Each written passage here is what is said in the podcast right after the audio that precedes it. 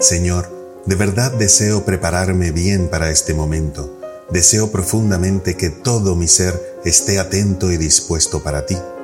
Ayúdame a clarificar mis intenciones. Tengo tantos deseos contradictorios. Me preocupo por cosas que ni importan ni son duraderas.